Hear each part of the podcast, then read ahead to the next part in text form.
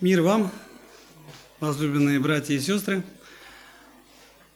Народ-то подошел, Бекир Борисович, и стало нас побольше, слава Богу.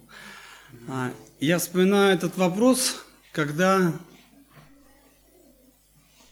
в 90-х годах, когда только все начиналось, мы приехали на собрание в Новый Свет, и там огромный зал, кучка такая небольшая верующих, и у меня вопрос, а где остальные? Почему-то остальные этого не услышали и не пришли, но такое желание было, чтобы зал был полон. Хочу сегодня говорить, во-первых, привет и передать от Гатчины. Помните, в одно из воскресений я говорил об одном ценном качестве, которое для Бога особо ценно от нас – это верность. Наша верность Ему, наша верность в наших делах, в наших поступках. Сегодня я буду говорить больше, наверное, о послушании, о разумении Бога, о том, чтобы научиться Его слышать, научиться ждать от Него ответа, и тогда Он будет благословлять. У нас с вами много труда, хватает достаточно, и часто мы смещаем наши акценты и приоритеты расставляем в другую сторону. У нас Бог где-то как что-то дополнительное, а Он должен быть в основе. Евангелие от Иоанна, 21 глава, заканчивается словами «Многое и другое сотворил Иисус, но если бы писать о том подробно, то, думаю, и самому миру не вместить бы написанных книг. Аминь. Представляете, можете себе представить, какое количество дел совершил Иисус, что даже миру не вместить написанных книг. А теперь я предложу вам такой вариант. Все представляют, что такое айсберг? М? Какая часть айсберга находится над водой? В процентном соотношении. Можете представить? Миши нет у него Лена, он бы точно сказал. Сколько? М- максимально, наверное, процентов 10, Миша, да? 10 процентов. 90 процентов айсберга находится под водой, и ее не видно – и вот все то, чего миру не вместить, написанных книг, это было вот эти 10% жизни Иисуса. Вроде так много, вроде так колоссально, вроде так чудесно. Но скажите, пожалуйста, всех ли людей, живущих на земле, исцелил Иисус? Даже хорошо, в той же самой Палестине. Все ли получили от Него исцеление? Нет, не все. Все получили от Него зрение? Нет, не все. Всю ли землю он накормил? По отношению к земле это вообще ничто. Люди, которых там пять тысяч накормил, человек, вроде так много. А по отношению к земле это очень мало. Но вот этот пласт огромный вроде его деятельности, который нам видим, это 10% от его основной деятельности – когда нас с вами Господь, когда Господь создавал человека, Он создавал его с одной целью. Да? Какой? Общение. Он создавал человека для того, чтобы с ним общаться. Церковь на греческом звучит как эклес, э, эклесия, что в переводе значит община. В общине находятся люди, которые имеют что-то общее и общаются. Правильно? Нас объединяет Господь Иисус Христос. Это наше общее между нами. Мы все верим в одного Бога, в Иисуса Христа. И вот эта невидимая часть, которая состоит из 90%, у Иисуса была молитва. Сами себе вспомните и ответьте на вопрос, сколько молился Иисус. Когда выбирал учеников, молился – Перед тем, как кормить людей, молился. Перед любым важным делом он молился, А с отцом он уходил сколько на молитву? На всю ночь. Он на всю ночь уходил и молился, и общался со своим Отцом Небесным, и получал от него силу, укрепление, и на, основ, на основе этого все остальное происходило. Наша жизнь часто напоминает не такой айсберг, который боятся даже титаники и не выдерживают встречи с такими айсбергами, а часто наша жизнь с вами напоминает льдинку. Она сверху чего-то имеет и снизу чего-то имеет, но она легко отталкивается. К айсбергу боятся подойти. На айсберг страшно наткнуться, потому что ты видишь только верхнюю часть, а то, что внизу, страшно.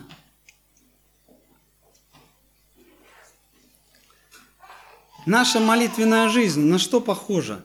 На этот айсберг или на льдинку? с которой при встрече, ну, оттолкнули и пошли дальше. Или айсберг. И теперь я начинаю читать э, с начала 21 главы Евангелия от Иоанна.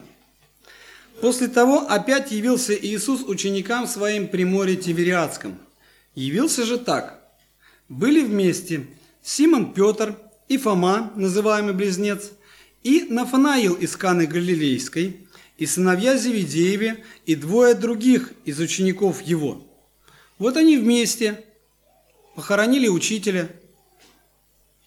Он к ним еще не пришел. Ну, жить-то надо продолжать? Или нет? Или жизнь остановилась? Жить надо продолжать. И Симон Петр говорит им, третий стих, «Иду ловить рыбу». Ну, надо же что-то делать. А делать мы умеем, делаем хорошо то, к чему мы привыкли, правильно? Если мы умеем хорошо водить машину, мы будем хорошо водить машину. Если мы хорошо разбираемся в каких-то других вещах, кто-то токарит, кто-то наукой занимается, мы будем заниматься тем, что у нас хорошо получается, что мы, чем мы владеем. Петр умел хорошо ловить рыбу. И он пошел, иду ловить рыбу. Так? Что сказали другие ученики? Ну идем и мы с тобою. Чего делать-то? И они сразу же пошли, вошли в лодку. Они не откладывали, это не, вообще ни на минуту не отложили. Надо идти действовать, пошли действовать. Надо трудиться, пошли трудиться. Но они-то пошли по своей воле. и не поймали в ту ночь ничего. Спросите у Виктора Борисовича, что значит долго сидеть и ничего не поймать. Но когда улов неудачный, домой возвращаешься совсем с другим настроением. А здесь люди трудились всю ночь. Они прикладывали усилия они страдали от того же самого холода, от воды, может быть, от каких-то насекомых. Вся ночь прошла в трудах. Результат нулевой. Нету результата, хотя сил приложено огромное количество. Почему? Почему же нету результата? И не поймали в ту ночь ничего.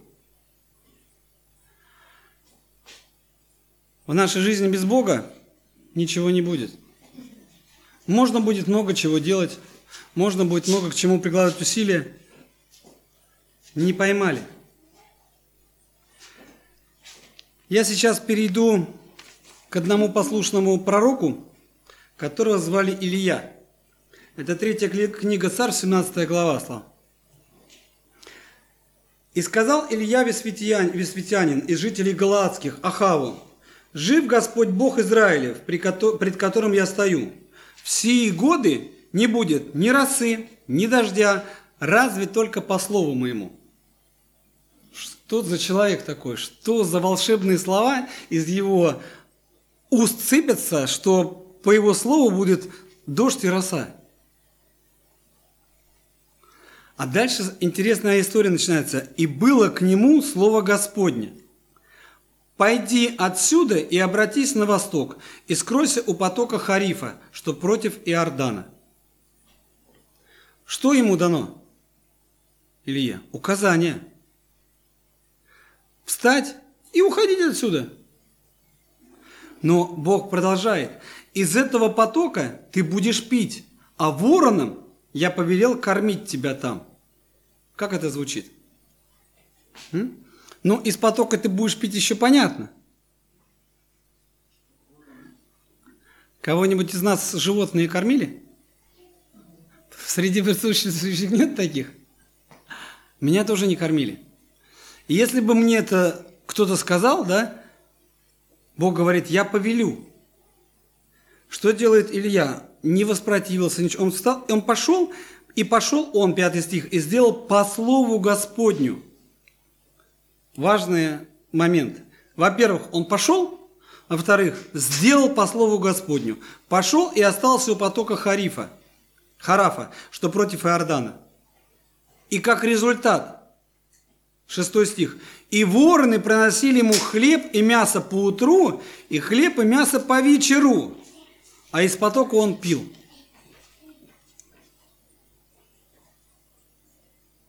Он пошел и сделал по слову Господню. Результат.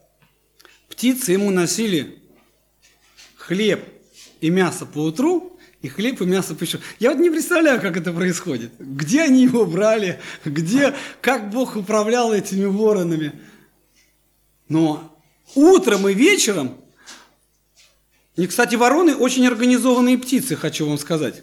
У меня около дома а, несколько деревьев. И вы знаете, они каждый день утром и вечером в одно и то же время собираются. У них своя перекличка, у них какие-то там а, обмен информацией, но они и утром, и вечером собираются на свои сходки, так сказать. У них свои собрания, свои планерки, они организованы. И Бог повелел воронам приносить ему хлеб и мясо по утру и хлеб мясо по вечеру, а из потока он пил. Седьмой. По прошествии некоторого времени этот поток высох, ибо не было дождя на землю. И было к нему слово Господне. Опять смотрите момент. Первый раз слово Господне, второй раз слово Господне. Встань и пойди в Сарепту Сидонскую и оставайся там. Я повелел там женщине-вдове кормить тебя. Интересный момент. А, вдовы в Израиле относились, если вы помните, к самой незащищенной части населения. Если есть муж, он защитник, он кормилец и прочее. Если мужа нету, проблема. Но Бог говорит, встань и пойди в Сарепту Сидонскую и оставайся там. Я повелел там женщине-вдове кормить тебя. И встал он и пошел в Сарепту. И когда пришел к воротам города, вот там женщина-вдова собирает дрова. И подозвал он ее и сказал, дай мне немного воды в сосуде напиться. И пошла она, чтобы взять. А он закричал вслед ей и сказал, возьми для меня кусок хлеба в руки свои. Она сказала, жив Господь Бог твой. У меня ничего нет печеного, а только есть горсть муки в катке и немного масла в кувшине. И вот я наберу полено два дров – и приготовлю это для себя и для сына моего. Съедим это и умрем. Можете себе нарисовать такую ситуацию? Горсть муки в катке осталось, немного масла, она даже дрова берет, полено два. Даже с дровами проблема. Съедим это и умрем. То есть жизнь уже дошла до ручки. И сказал ей Илья, не бойся, Пойди сделай, что ты сказала. Но прежде из этого сделай небольшой опреснок для меня и принеси мне. А для себя и для своего сына сделаешь после.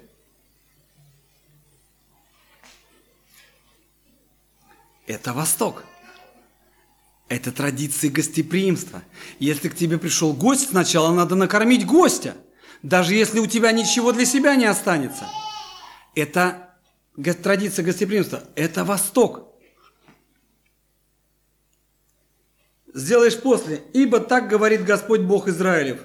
Мука в катке не истощится, и масло в кувшине не убудет до того дня, когда Господь даст дождь на землю. Она всего лишь услышала слова. Человек реалист вроде бы. Говорит уже такими словами, сейчас сделаю все и умрем, потому что есть больше нечего. А пошла она, и пошла она и сделала так, как сказал Илья. И кормилась она, и он, и дом ее несколько времени. Мука в катке не истощалась, и масло в кувшине не убывало по слову Господа, которое он изрек через Илью. Несколько раз здесь упоминается важный аспект – по слову. Одна, один поступил по слову, другой поступил по слову. Господь сказал, и все совершилось, потому что поступили по слову. Возвращаемся к Евангелию от Иоанна. А, братья апостолы тоже все поступили по слову? Ну, жить-то надо дальше. Что умеем хорошо делать? Хорошо умеем рыбу ловить. Пошли ловить рыбу. Пришли. А, даже страшно подумать, качаться всю ночь на волнах, стараться поймать и приехать пустыми.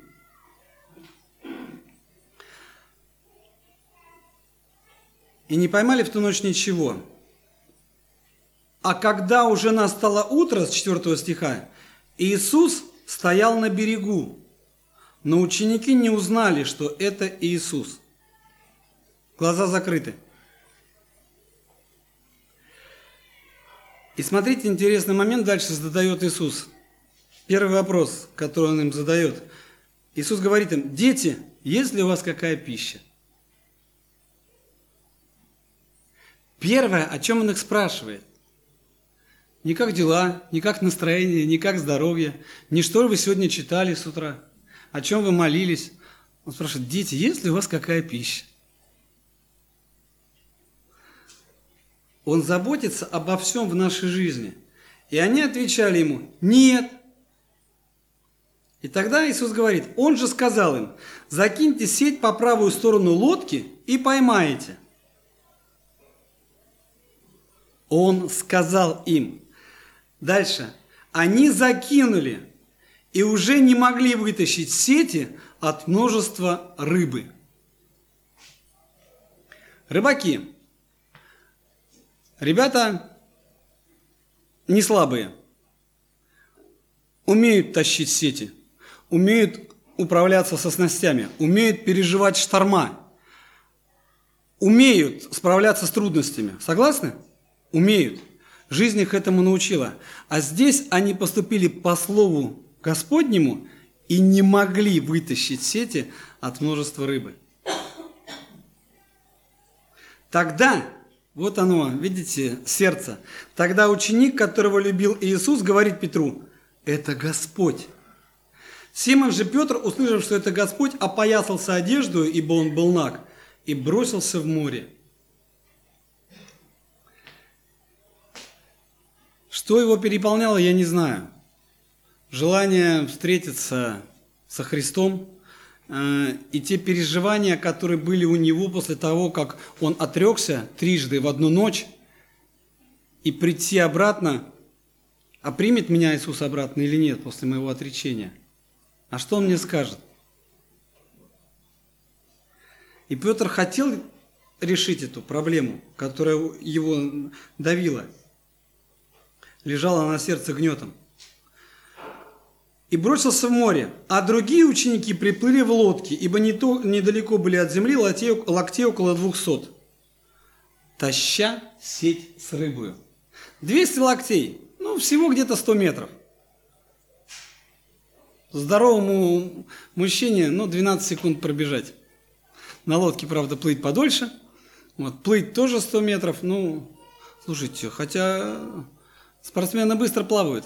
Вот нету Матвея, сказал бы, за сколько можно 100 метров проплыть. За какое время.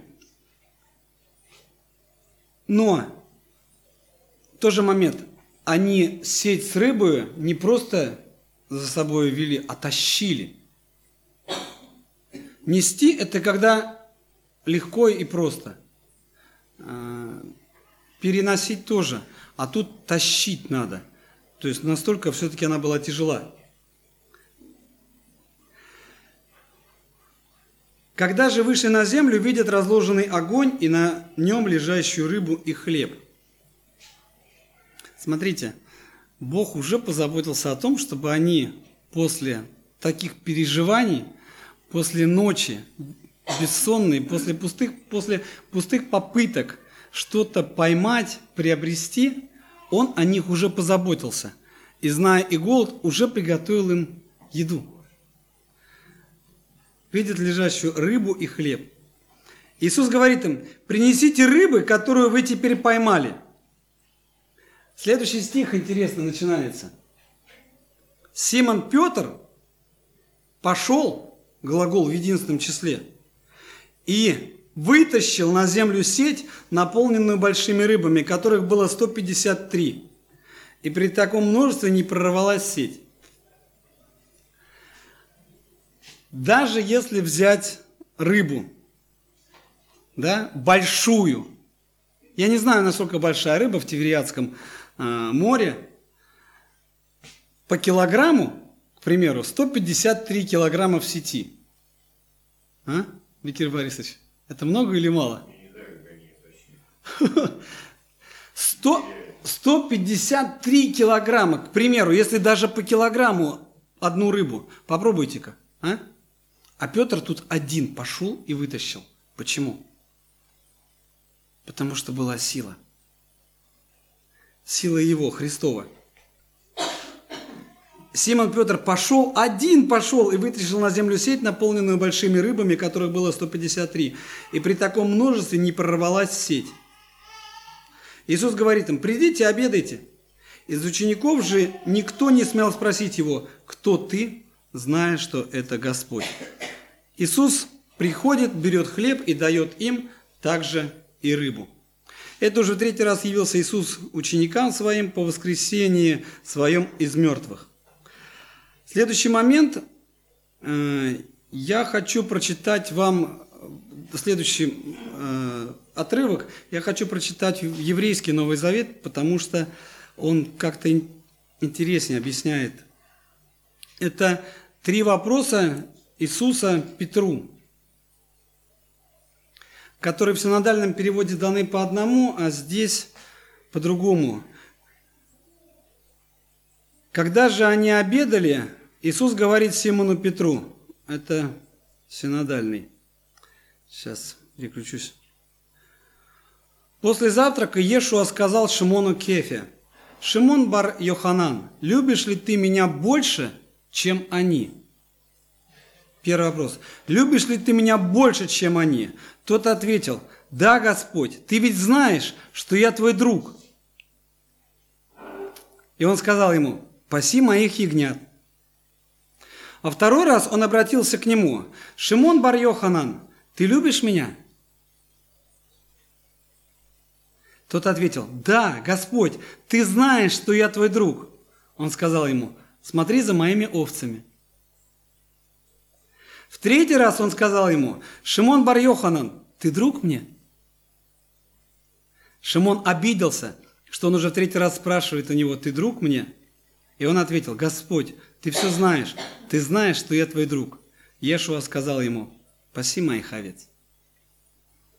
Первый вопрос. Любишь ли ты меня больше, нежели они? А Петр отвечает, Господь, ты знаешь, что я твой друг. Второй вопрос. Симон Петр, ты меня любишь? И он употребляет опять слово агапы. А Петр отвечает, а ты знаешь, что это... А он опять говорит, я Филио, я твой друг.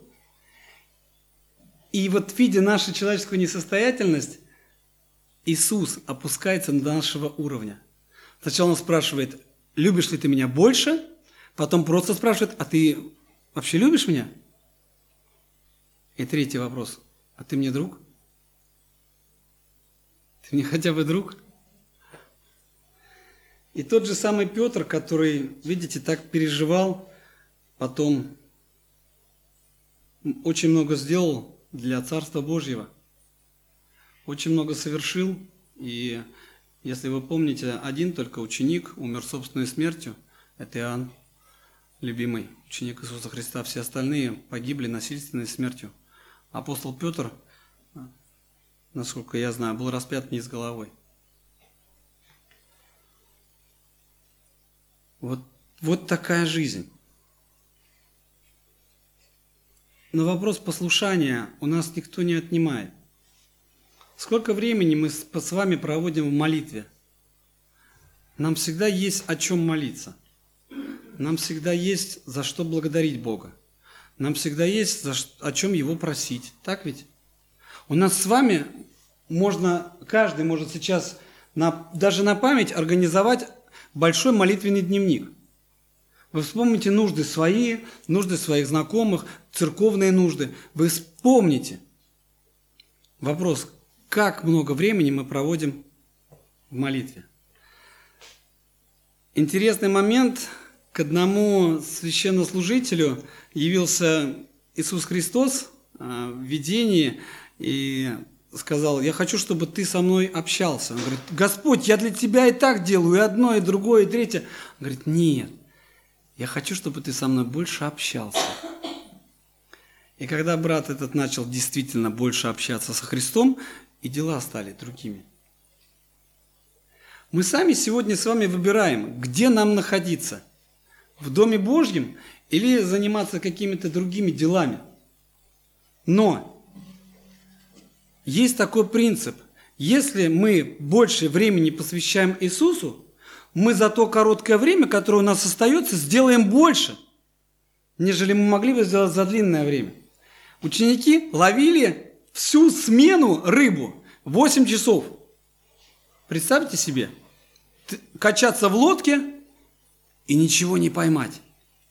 А потом всего лишь они встретились с учителем. Он говорит, закиньте сети по правую сторону. Они послушались и через 8 часов все вытащили – и поймали сразу же, потому что услышали Бога. Все в нашей жизни начинается с молитвы. Как много времени мы с Ним общаемся? Как много времени мы выделяем в день для молитвы? Или суета нас настолько съедает, мы с утра проснулись, помолились, мы ответили на какие-то наши э, напоминания в телефоне, которые есть, а за одно, за другое, за третье в течение дня. А, вчера, интересно, Леша Кугапи рассказывал, он выделил себе день для молитвы, вот чтобы пообщаться. Это пастор Киришской церкви, и говорит, я выхожу пораньше, чтобы уехать, сажусь в машину, завожу, и откуда ни возьмись, появляется десятка. И парень молодой, который так делает крутой вираж и въезжает мне в крыло. А я собираюсь на молитву ехать, с Богом общаться. Я выхожу из машины и вдруг понимаю, что меня ничто не должно остановить. Я говорю этому парню, ну что, ну, так получилось, уже уезжай. Тот в легком шоке говорит, как, все? Да, все. Я крыло уже не исправлю, а внутренний мир мой будет нарушен. И сейчас кучу времени будет потеряно. Я потеряю самое ценное – время для общения с Богом. Я его потеряю. Мир пытается его украсть у нас. Когда мы захотим помолиться, вдруг какие-то дела появляются, да? Вдруг звонки какие-то, или что-то важное, что-то срочное. Есть в курсе ОХЖ такая, такая глава, которая называется «Под гнетом срочных дел». У нас вдруг какие-то дела появляются, которые вот надо обязательно сегодня решить. Завтра уже нельзя. Только сегодня. Пускай Господь нас благословит, чтобы жизни наши были похожи действительно на айсберг, в основе которого вот эти 90% была бы молитва. Было бы общение с нашим Богом, который нас очень любит, который умер за нас и воскрес ради нашего оправдания, который продолжает нас любить. За что, спросите вы? Не за что. По-человечески не за что, а он любит. и благословляет, и все усматривает. Но выбор делаем мы, где быть сегодня. Что важнее для нас, встреча с Богом или решение своих каких-то проблем, которые кажется, что Бог не в состоянии решить, тогда я уповаю на себя, на свою силу, на свое могущество. Не на пустом месте написано в послании к Титам, богатым всем веке увещевай, чтобы они уповали ни на что? Не на богатство неверное, а на Бога, всем дающего все. На что мы уповаем? А, пастор одной церкви американской, а, когда говорил, проповедовал, говорит, к 18 годам я уже знал все прелести жизни. У меня были финансы, я имел несколько разрядов, а, то есть у меня были права, то есть все, что я мог попробовать, я попробовал. И понимаю, что грань-то начинает подниматься выше и выше для того, чтобы еще что-то нового, новое ощутить. Но один раз перед ними выступал француз, который говорил о самой удивительной церкви на земле, о первой церкви, он говорил, о, первоапостольской церкви, где люди любили друг друга, делились друг с другом, помогали друг другу. Говорит, это самое ценное время, которое мы можем провести здесь на земле, делясь этим временем друг с другом, делясь теми благословениями, которые мы получаем друг с другом, просто уделив друг другу какое-то время – не финансово, а просто время уделив и утешив кого-то. И кому-то сказав доброе слово. Не так много. Но выбор делаем сегодня мы. Куда идти, кого слушать, чего добиваться, либо в этом мире, либо в Доме Божьем. Написано, что никогда не видел праведника каким? Прощащим хлеба. Нету такого. Пророка Бог кормил через воронов. Представляете, птиц поставил на службу человеку. Почему? Потому что это его пророк. Потому что Бог следит за своими, Бог оберегает своих, Бог благословляет нас, дает нам больше, чем мы с вами заслуживаем. Он все усматривает в нашей жизни.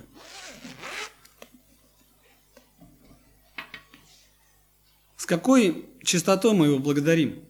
Как часто мы говорим ему спасибо? Всегда ли мы живем, как написано в слове «всегда радуйтесь», непрестанно молитесь и за все благодарите? И вот мы всегда радуемся, мы непрестанно молимся, да, и за все благодарим, да? Или чего? Не всегда получается. Суета нас пытается съесть. И даже в этом отобрать время, а, которое мы могли бы посвятить Богу. Он говорит, Подари мне, и я благословлю тебя.